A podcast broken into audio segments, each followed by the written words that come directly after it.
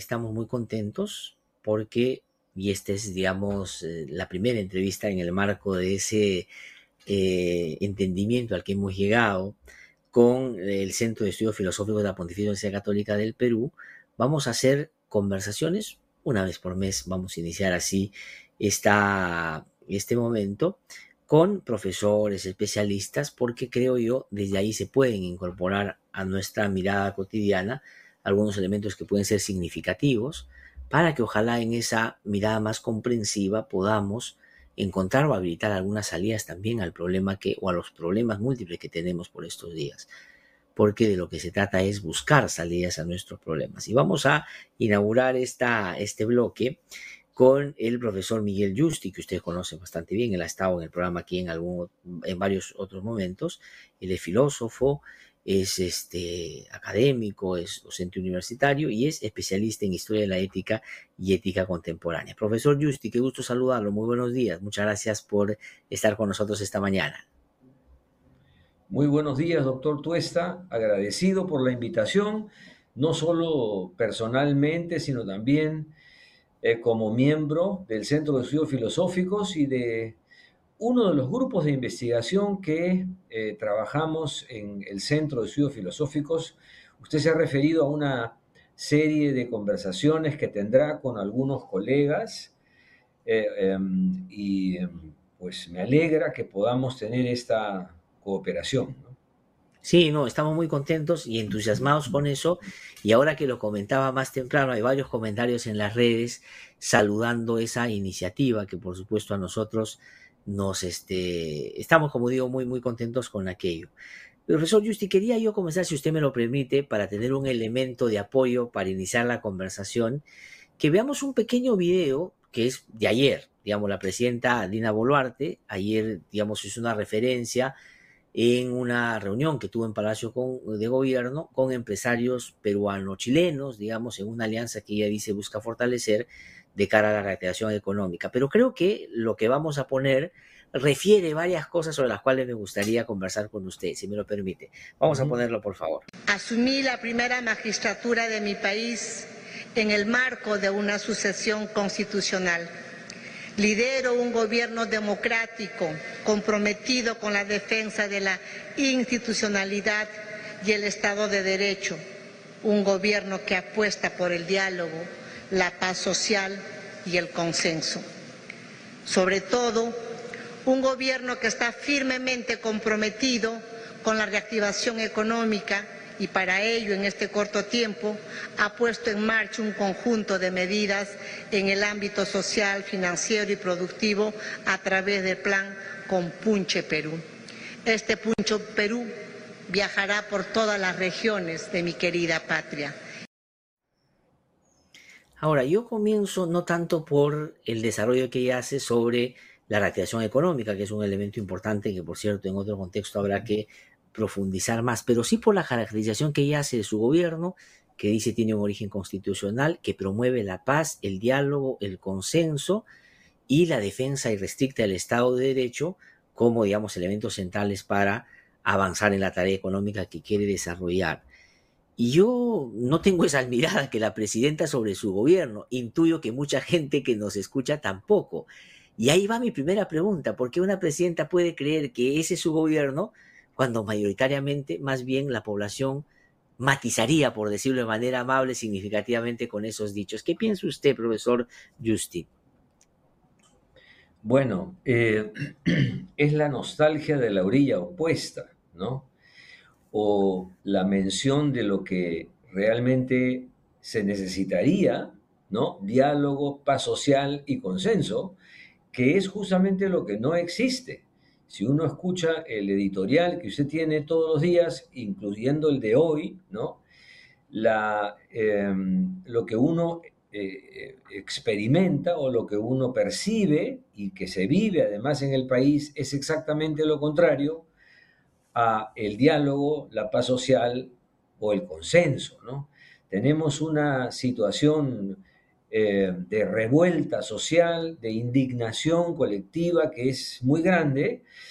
Y eh, claro, la, presidenta que también está ella muy desprestigiada desde el punto de vista de su figura política, eh, digamos, por las eh, medidas que toma y por las actitudes que asume, no contribuye en modo alguno a esa eh, aspiración que menciona, que sería la, aspiración de su gobierno. otro problema es, por supuesto, qué es lo que está ocurriendo en el país y cómo se relaciona esto con otros fenómenos que ocurren también en el mundo es, a mi modo de ver, no es tan fácil eh, definir, explicar, caracterizar lo que algunos eh, politólogos o sociólogos llaman ahora el estallido social en el Perú. Eh, pero ciertamente la expresión o el video que hemos visto de la presidenta lo que nos revela es un intento, por supuesto, eh, estratégico, pero un poco desesperado de justificar ante la opinión pública internacional, de buscar aliados, eh, justificar la situación tan precaria, la legitimidad política tan escasa que tiene el presidente o la presidenta y esta alianza entre la presidenta y los sectores más conservadores del Congreso. ¿no? Sí, ahora sobre eso yo quería, digamos, pedirle ahondar en algunos temas que me parecen muy importantes, porque la presidenta no expresa a través de los dichos que hemos escuchado una aspiración a lo que quisiera, sino más bien casi como que está dando a conocer una conquista, es decir, un hecho que ya se está produciendo, porque si ella diría, ¿no es cierto?, vamos a hacer todos los esfuerzos, convocar a todos para realmente tener un consenso, no, ella dice que su gobierno está haciendo eso, ¿no? Entonces, ahí la pregunta que le quiero hacer es eh, la siguiente, ¿no? ¿Cuántas cosas se hacen a nombre de aquello que ellos dicen poner siempre por encima del bien y del mal, ¿no? Por la democracia, por la lucha contra la corrupción, por la paz, por la tranquilidad, ¿no? E, e, ese elemento que tiene dos, como una moneda que tiene como dos caras. Una, digamos, es como la justificación para sus actos, ¿no? Y por otro lado, como también una coartada para tener una argumentación más institucional, es decir, la instrumentalización del Estado de Derecho para justificar lo que más bien está deteriorándolo de manera significativa, que no nace con la señora Boluarte, claro está, porque han sacado presidentes de nuestro país bajo, esa, bajo esas premisas, pero que ella, ahora estando en una orilla distinta a la que supuestamente estaba, más bien encarna con mucha diligencia, diría yo. Bueno, eh, tiene usted toda la razón al decir que la presidenta no menciona estos ideales como, como eh, ideales por alcanzar, sino como si ya se hubieran producido, ¿no? Como si pudiera ella vanagloriarse de la existencia de eh, paz social y consenso, ¿no? pero eh, yo diría son eh, casi términos que lo que revelan es lo que, con mucha claridad, lo que no existe, porque en el Perú ha habido y sigue habiendo, y, lo va, a, y va a continuar, eh, una revuelta y un movimiento, un descontento, una insatisfacción de la sociedad inmenso, de dimensiones que no nos habíamos imaginado, Em, y con formas muy diversas de expresión, em, que lo que revelan es más bien la inexistencia de violencia social, no de paz, sino de violencia. Y por otro lado, el otro término, el de consenso o diálogo, es pues a todas luces inexistente, porque el gobierno no ha logrado siquiera identificar eh, interlocutores eh, más o menos válidos o representativos con los cuales poder llevar a cabo eh, algún tipo de acuerdo o de consenso. Entonces, el único consenso que existe es el consenso que se ha producido dentro del Congreso o en, dentro de los sectores del Congreso políticamente más extremos, de la extrema derecha o en algún caso ahora último también de la extrema izquierda, para poder mantener la legislatura o la existencia del Parlamento sin, sin, que, sin que se escuche ese reclamo que es el reclamo de la, del adelanto de elecciones. ¿no? Sobre eso también habría mucho que decir porque eh, yo creo que hay una distancia muy grande entre las razones por las cuales se produce este estallido social y la forma en que se expresa políticamente lo que esas, eh, em, esos, este estallido, eh, em, digamos, revela, ¿no es cierto? Es decir, una cosa, yo creo que hay razones que explican la, em, insatisfacción de la sociedad con el sistema que no se resuelven con un llamado a que se vayan todos o a nuevas elecciones, ¿no es cierto? Ese reclamo, esas formas de traducir el descontento social en pedidos políticos específicos, ahí hay una distancia muy grande que también merecería una reflexión, ¿no? Ahora, y sobre eso tal vez podríamos profundizar un poquito más porque usted advertía eh, eh, hace un momento de que todavía no se ha terminalizado por su complejidad de caracterizar bien ese estallido social, es decir, por qué de esa manera, qué quede, dónde viene, digamos, hay muchas cosas que por ahí todavía ir como definiendo. Pero ¿cuánto nos haría, profesor Justi, bien como sociedad, digamos, un elemento de, arranque, que sería desperjudirnos del prejuicio y la estigmatización? Porque si nosotros nos quitáramos, y la política sobre todo, ese inicial elemento, yo creo que tuviésemos caminos un poquito más, o tuviésemos más caminos habilitados para por lo menos acercarse. El asunto es que ahí es donde se cierra la puerta. Es decir, no es que se abre a ver hasta dónde se avanza, sino se cierra antes de siquiera saber qué hay detrás. Y ese me parece que es un problema fundamental que la propia Dina Boluarte expresa cuando dice, hermanos, hermanas, no sé por qué protestan, no sé por qué me piden cosas políticas cuando ustedes lo que deberían es más bien pedirme cosas como más materiales, agua, etcétera, y otras cosas, ¿no? Sobre eso, ¿qué habría que decir, no? Lo que está marcando la relación entre la gente, el estereotipo, la estigmatización, el señalamiento, etcétera. Bueno, usted vuelve a mencionar unas expresiones de la, de la presidenta, el que no entiende por qué la gente protesta, que eh, podrían ser comparables con las primeras expresiones que leímos. Es como si no eh, se eh, percatase o no se diese cuenta de lo que está ocurriendo realmente en el país. Ahora, es difícil de, explicar en toda, su, en toda su complejidad, ¿no? Eh, yo tengo la impresión de que una de las causas fundamentales, o digamos dos causas fundamentales de esta situación, es, en primer lugar, la falta de conexión entre las necesidades sociales y las fórmulas políticas para procesarlas, ¿no es cierto? Hay un divorcio tremendo entre lo que significa la representatividad o la representación política en el Parlamento, la inexistencia de partidos, la eh, criminalización de la actividad política, las mafias que se han eh, eh, enquistado en el poder, qué sé yo, ¿no es cierto? Pero ya no la voluntad popular, digamos, no ha, ha, ido perdiendo paulatinamente formas orgánicas de expresar lo que, eh, lo que se está requiriendo, ¿no? desde el punto lo que, lo que la población eh, percibe como una necesidad.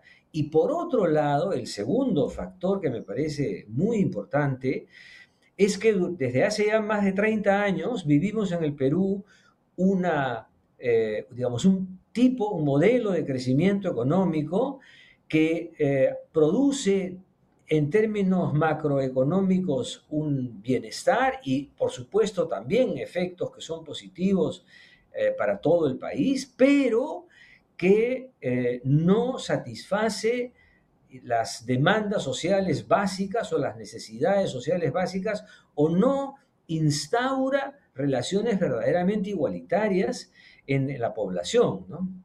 Eh, entonces, digamos, no existe en el Perú, eso es algo también evidente, igualdad de oportunidades o eh, una situación verdaderamente equitativa, me refiero equitativa en, la distribución de, las, de los recursos educativos, de vivienda, de empleo, que deberían existir en cualquier sociedad liberal o en cualquier sociedad en la que se implanta un modelo político, económico como el que existe en nuestra constitución. Entonces, lo, que, lo que yo percibo es que eh, hay un conjunto, hay una, digamos, una protesta eh, em, latente en contra de este sistema que parece tan exitoso, pero que sin embargo no nos procura beneficios o no procura beneficios, no corrige las desigualdades estructurales que hay en el Perú, ¿no? Sí. Yo recuerdo, todos sabemos, la Unión Europea, para poner un ejemplo, cuando comenzó a funcionar, eh, existía en Europa una desigualdad estructural grande entre los países nórdicos y los países del sur, como España, Portugal, Grecia, y una de las primeras medidas que tomó la Unión Europea fue lo que se llamó los, los gastos de compensación. Es decir, cómo distribuir recursos de manera, por supuesto, no igualitaria, sino más recursos para las regiones con menores posibilidades, de tal manera que esas regiones pudiesen, eh, eh, digamos, eh, implementar medidas de crecimiento que las pusieran al mismo nivel o en condiciones de mayor igualdad e equidad con los países del norte. Eso, por supuesto, favorecía a todos, no solamente a los países del sur, sino también favorecía la relación eh, del comercio entre, entre, todos los países de la Unión Europea. Algo así tendría que haber habido, tendría que haber en el Perú, ¿no es cierto? que pues. desde el Estado hubiese una inversión mucho más potente en las regiones que tienen, que tienen más problemas de desigualdad estructural en beneficio de todos. Entonces, claro, ese es otro de los aspectos, me parece a mí, que influye en, las razones de este estallido social. ¿no? Sí, y ahí hay, digamos, varios elementos, pero dos que quisiera citar para eh, sobre ellos eh, seguir conversando, ¿no? Uno sobre las fórmulas políticas, digamos, no habidas, ¿no? Es decir, no existe quien intermedie entre esa reclamación colectiva y el poder de una manera más o menos razonable, que tenga pies en la democracia, pero a la vez con esta lógica redistributiva, de un Estado más atento a los problemas de la gente. Pero ahí quisiera hacer notar lo que ha significado o significa, y le pregunto, el presidente Castillo y su llegada al poder. Claro está a estas alturas, en una valoración objetiva, que el señor traicionó a sus electores, que se metió en temas de corrupción y, digamos, terminó usando el Estado básicamente para fines de defensa judicial en términos de los eh, eh, actos de corrupción que ya se habían como ido identificando en su gobierno. Pero, ¿qué cosa es lo que eso ha significado no de cara solo a la representación, sino al miedo de lo que siempre ha estado en el poder de que alguien que no sea como ellos llegue. No estoy pontificando ni eximiendo responsabilidad a Castillo, que creo que la tiene absolutamente en varias cosas, pero sí son hechos significativos y que se han producido hace poquito, porque esa es la fórmula que encontró la mayoría para cambiar lo que usted dice. No funcionó por las razones que ya sabemos. Pero, ¿qué significa en términos de la construcción o no construcción de eso que usted sugiere y con buen criterio deberíamos empujar como país o buscar como país? Bueno, eh, yo creo que ha sido una, una elección, la de Pedro Castillo, por un lado comprensible y por otro lado muy lamentable porque eh, nos ha, eh, digamos, ha puesto en cuestión la legitimidad de un tipo de gobierno de izquierda tan em, eh, esperado por mucha gente. Yo decía, fue comprensible porque uno, una forma de, caracterizar el proceso vinculado al estallido social es em, la de afirmar que en el Perú vivimos una lucha eh, larga por el reconocimiento, el reconocimiento del otro el reconocimiento igualitario de las identidades culturales o el reconocimiento de un tipo de vínculo entre los peruanos que sea más equitativo, ¿no? Entonces, en este es una lucha por el reconocimiento, este es un término en la ética contemporánea muy técnico, ¿ya? Una lucha por el reconocimiento porque partimos de la base de que hay relaciones de discriminación, de racismo, de desigualdad que se vienen arrastrando décadas o, más de décadas, ¿no es cierto? En el Perú, yo diría además de modo muy eh, eh, especial, porque en América Latina yo no creo que haya otro país en el cual las eh, diferencias o las expresiones del racismo sean tan fuertes o la desintegración entre las esferas de la sociedad sea tan fuerte como en el Perú. ¿no? No hemos tenido un proceso de integración, un proceso nacional unificador, como lo ha habido, por las buenas o por las malas, en otros países vecinos. ¿no? Entonces, claro, el reconocimiento de alguna manera se expresó esta eh, eh, insatisfacción social en busca de una representación simbólica de un campesino pobre, que, eh, con el cual además la población se podía identificar, además que canalizó eh, em, eh, los movimientos de izquierda política.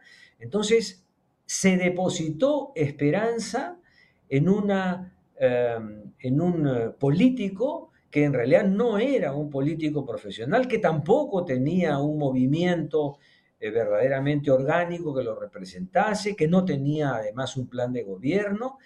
Entonces fue un respaldo casi simbólico, pero fue desastroso porque el gobierno de Pedro Castillo ha sido verdaderamente una eh, traición a todos los eh, ideales, no solamente del cambio social, sino además de la honestidad, de la eficiencia, en fin, ¿no? Sí, pues. Entonces, yo diría, eh, nos pone en una situación aún más desesperanzadora porque es como si le hubiera cerrado la puerta a una posibilidad ideológico-política que eh, prometía algún cambio y sin embargo pareciera ser que tiene el mismo perfil o la misma, eh, las mismas, los mismos defectos que muchas otras, si no todas las representaciones políticas en el Parlamento, ¿no es cierto? Hmm. Eh, ligado a la corrupción, a las mafias, a los patrimonios eh, eh, privados, en fin. Sí, sí, no, es en ese sentido, y usted bien lo dice, lamentable, ¿no? Porque termina, como usted bien ha referido también, cerrando la puerta, ¿no es cierto?, a lo que podía haber sido una representación que a su vez de representativa era capaz de buscar resolver los problemas que en campaña, digamos, levantaba como sus banderas principales. Dos cosas que se derivan un poco de eso, pero la señora Dina Boluarte era vicepresidenta de ese presidente, 16 meses de los 17 que gobernó. Y la oposición en ese momento de Castillo pensaba lo mismo de Castillo que lo que pensaba, eh, pensaba lo mismo de Castillo que Dina Boluarte. Ahora ese sector la pone en una condición de, a la señora Dina Boluarte de casi, digamos, el ejemplo de la gobernanza, el ejemplo de la representación, resaltan sus virtudes de mujer, sus virtudes de quechua hablante, sus virtudes de desprendida, etc. Y, yo la pregunta que le hago allá desde, digamos, su trabajo en materia de ética, en política, qué sé yo, ¿qué puede significar eso? ¿Cómo puede una persona cambiar tanto, no solo en términos personales, sino para los que hasta hace poco la decían, pues, todo y todo era peor. Eso por un lado. Y por otro lado, también vinculado a la ética, es que se ha desaparecido en lo absoluto en la práctica política y en la función pública al más alto nivel el mínimo desprendimiento por que se deriven de la rendición de cuentas o de la responsabilidad política. Nadie renuncia, a nadie saca, o sea, es decir, ¿cómo puede ser posible? 70 muertos en el Perú, 48 que se presume pueden venir de balas de militares o policías. 10 o 11 personas que murieron en medio de los conflictos porque no pudieron llegar a un centro de salud u otros casos dramáticos de ese tipo, y los soldados que son los últimos que podemos poner en esta lamentable lista, pasando por el asesinato de un policía, por cierto. Y no pasa nada. O sea, no hay ninguna responsabilidad, ¿no? Yo siempre refiero el caso, por ejemplo, de José María de la Jarureta en los años 80, murió un estudiante en el Cusco y renunció porque dijo que no podía sostenerse en ese cargo porque no solo era políticamente responsable, sino porque claramente era inmoral y antiético sostenerse en un cargo habiéndose producido eso. ¿Qué piensas sobre estas dos cosas, no? El cambio de la señora Volarte y de la oposición que hoy día es aliada y de esto que ya no existe, ¿no? Bueno, en cuanto, eh, quizás las dos, las dos preguntas estén vinculadas entre sí, ¿no? Eh, Nietzsche decía que los estados o los políticos no tienen amigos, sino que solo tienen intereses. Y en este caso se aplica, ¿no? Lo, tan, digo, ¿cómo, por qué el Congreso cambió por completo su percepción y su enjuiciamiento de la eh, señora Boluarte una vez que la vio en el poder?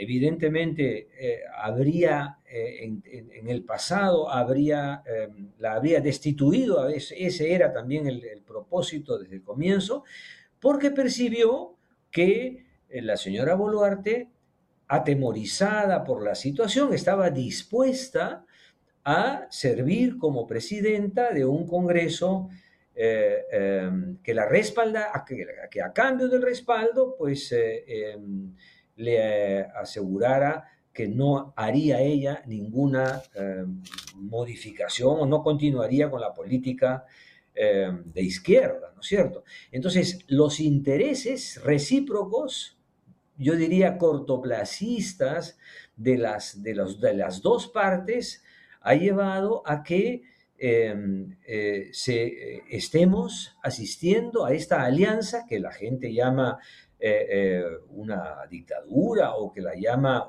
que ella es rehén del Congreso.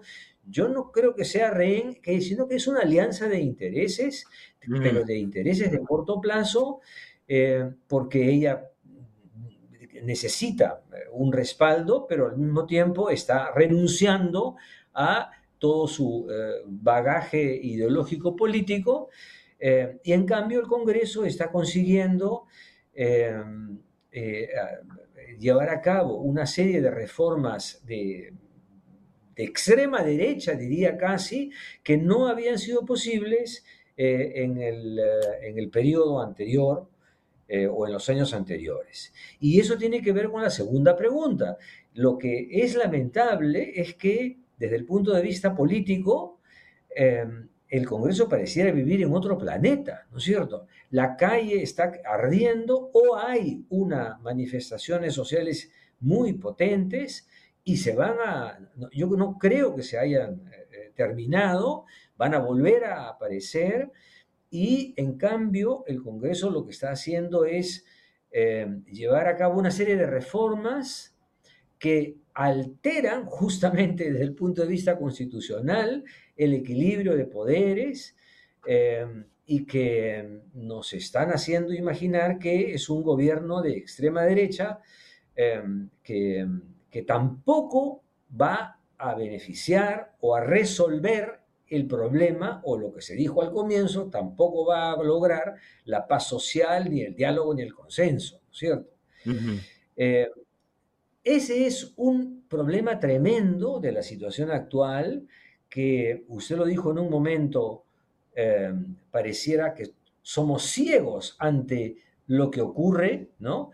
Eh, la estigmatización del adversario, y yo diría no solamente eso, sino que no afrontamos ni comprendemos la magnitud de los problemas que tenemos por delante, la naturaleza de los asuntos que hay que resolver y sobre todo la forma, el modo. Yo, a, mí se me ocurre siempre que en el Perú eh, tenemos un problema de mediaciones, como se dice en filosofía, de mediación. ¿Cómo se puede lograr que haya una articulación, una mediación entre las necesidades sociales y sus expresiones políticas? O entre los movimientos políticos y la, eh, eh, em, digamos, articulación de esas necesidades sociales, o las instituciones, ¿no es cierto? ¿Por qué las instituciones no pueden tener o no pueden ejercer la función que, deberían ejercer? Eh, si tenemos un problema en el Perú político, que se vayan todos. O si tenemos un problema este, institucional con la con alguna, la SUNEDO, pues entonces hay que cambiarla por completo o crear una nueva. ¿Por qué no somos capaces de eh, mantener, estabilizar eh, las instituciones y las mediaciones sociales y políticas? ¿no? Ahora, ahí hay un elemento que sin duda es novedoso y empieza a operar con más fuerza, me parece, del 16 en adelante, y es utilizar como moneda corriente lo que nuestra constitución prevé como mecanismos excepcionales.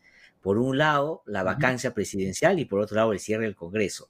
O sea, el momento en que los políticos descubren que ahí tienen un elemento para deshacerse del opositor político en términos formales, institucionales, y hay, digamos, una legislación muy laxa y con posibilidades de interpretaciones muy auténticas, empiezan a operar utilizándola a su medida. Ese es uno de los problemas serios que, por ejemplo, el Congreso no ha querido corregir. El Congreso ha, digamos, dejado sin posibilidad de defensa al Ejecutivo, pero ha mantenido el tema de la incapacidad moral permanente para justamente ellos no acotarla a sus términos ahí cuando necesiten. Pero quisiera preguntarle por otra cosa también que usted ha mencionado, y voy a ponerlo en términos muy concretos, que es y tiene que ver con la deshumanización, la animalización de la política.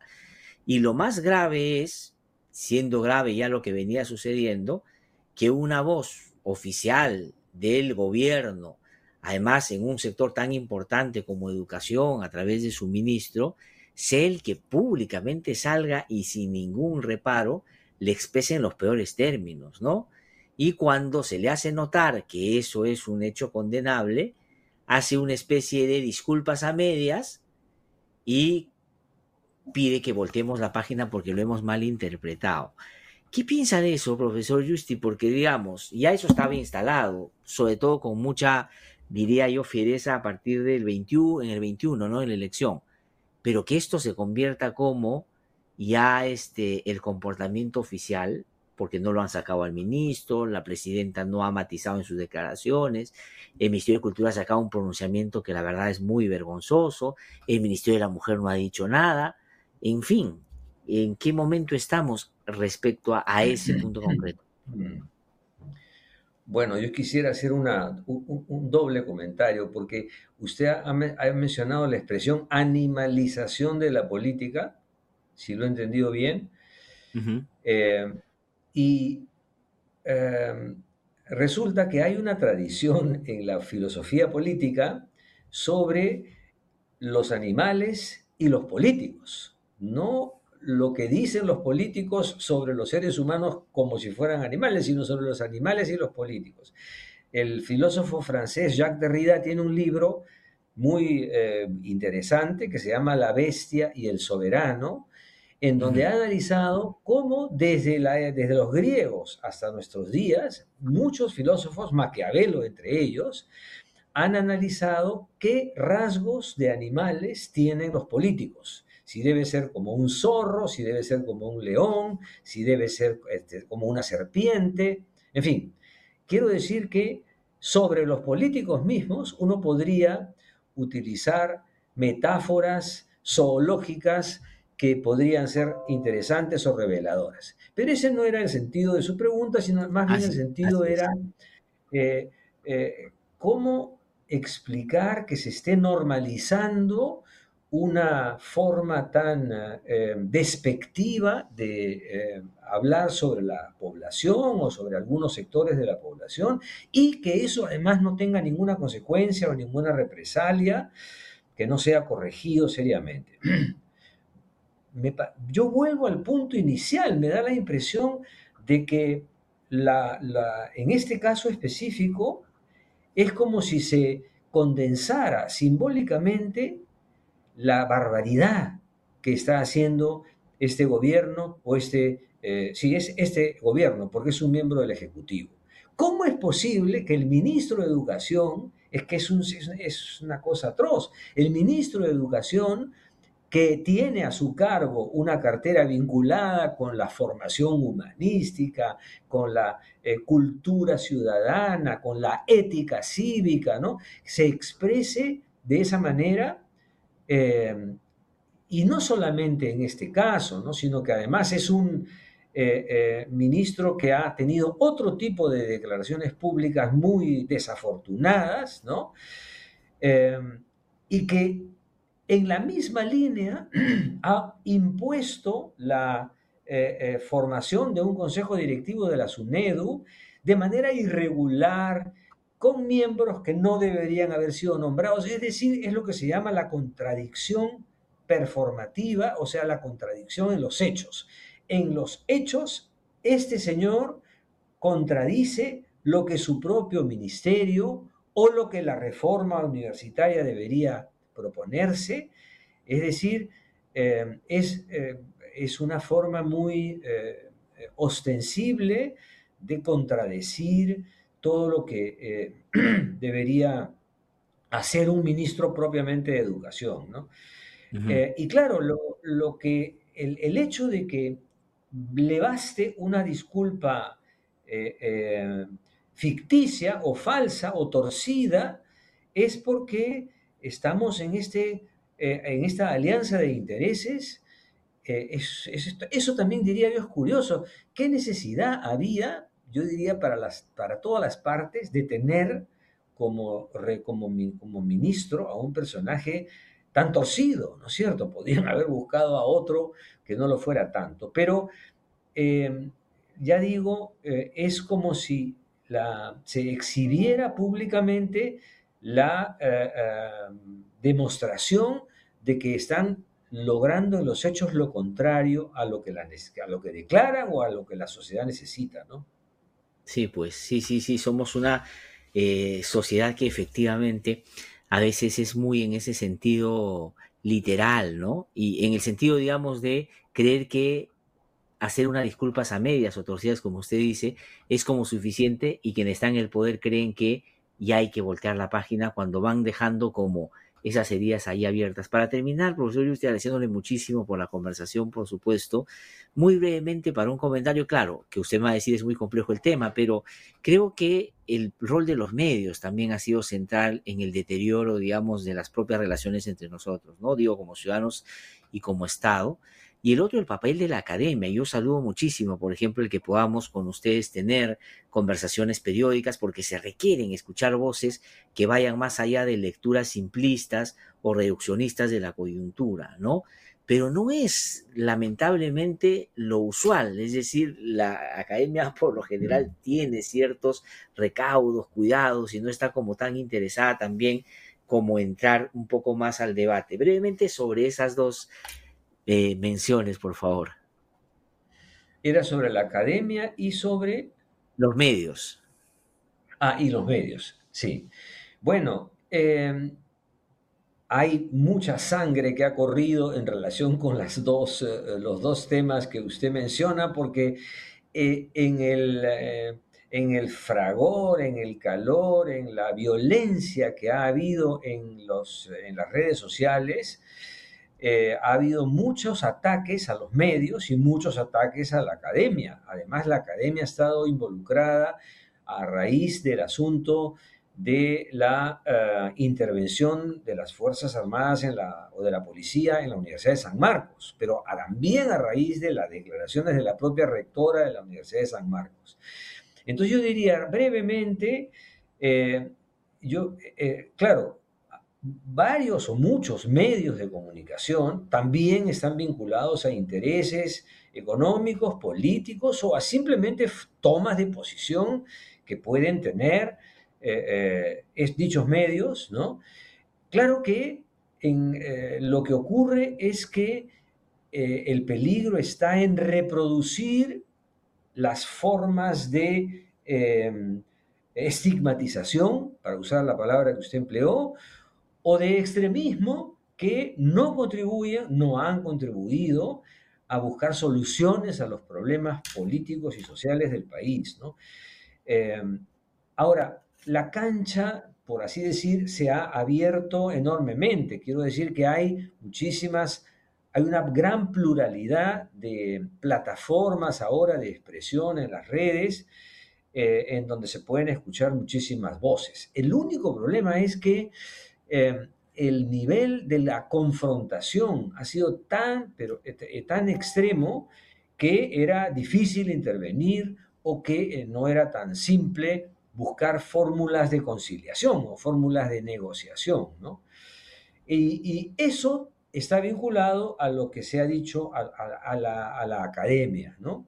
Por un lado, es de lamentar que no haya habido una mayor participación o una mayor intervención de académicos o de universidades, las universidades, eh, con, eh, con, pronunciamientos principistas en momentos claves. ¿no? Yo destaco los editoriales del Instituto de Democracia y Derechos Humanos de la Universidad Católica, porque ha sido uno de los pocos de las pocas unidades académicas, digamos, que ha intervenido con frecuencia y con mucha lucidez, me parece a mí, porque es o ha sido un momento, y lo sigue siendo en realidad, en el que hace falta que haya eh, voces que puedan expresarse desde un punto de vista un poco más distante, pero con una visión ética constructiva sobre la, solución de los problemas del país, ¿no? pero pues. tiene usted razón, es, eh, es necesario, es indispensable que haya una intervención mayor, eh, más propositiva de la academia en estos debates públicos. Yo aprovecho para hacer una invitación porque el, Centro, el Centro de Estudios Filosóficos organiza todos los años y este año también un evento que se llama la Noche de la Filosofía, con el Centro Cultural de la Universidad Católica y el Teatro Bichama de Villa El Salvador, en donde el tema ese año será la democracia en cuestión, con la idea de que la democracia es un sistema que está en entredicho, pero además que nos cuestionamos sobre el sentido que debería tener la democracia.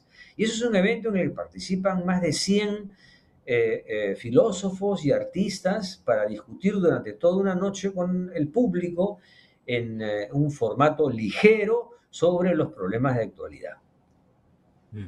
Sí, no, y, es, y es justo estoy viendo aquí esto y hay que fomentar esos espacios porque además se hacen siguiendo una, una este, fórmula, una metodología que se puede acomodar a varios que a veces por tiempo, por otras circunstancias, están más en otras dinámicas y otras lógicas. Todo esto también se acomoda muchísimo a eso. Eh, doctor Justi, quiero agradecerle muchísimo por haber eh, conversado con nosotros esta mañana. Ha sido un gusto tenerlo, por supuesto. Vamos a seguramente repetir la, conversación de aquí a algunas semanas y por lo pronto estamos muy contentos y quiero poner en relieve esta posibilidad que nos dan ustedes de poder, digamos, eh, tener otras voces también mirando esta realidad y ojalá, como usted bien ha dicho, ayudándonos también a buscar salidas y propuestas para aquello. Muchísimas gracias, ¿ah? muy amable. Yo le agradezco más bien a usted y a, su programa y será muy bueno que eh, cada mes se escuche una voz diferente porque hay un equipo de filósofos en el Centro de Estudios Filosóficos diferentes, todos unos de otros, que, pueden opinar eh, con, yo creo que con acierto y con, y con buena voluntad. ¿no? Sí, no, y de eso se trata, por supuesto. Muchísimas gracias, doctor Justi, por haber conversado con nosotros. ¿ah? Que le vaya muy bien. Eh, hemos conversado entonces con el doctor Miguel Justi, él es filósofo, digamos, tiene una larga trayectoria académica y investigador y trabaja mucho, lo ha hecho durante tiempos largos, sobre la ética y la ética contemporánea, sobre lo cual también eh, aplicándola, digamos, a un escenario tan pese a precario, pero con mucha evidencia, eh, creo que es útil para poder tener miradas un poquito más amplias.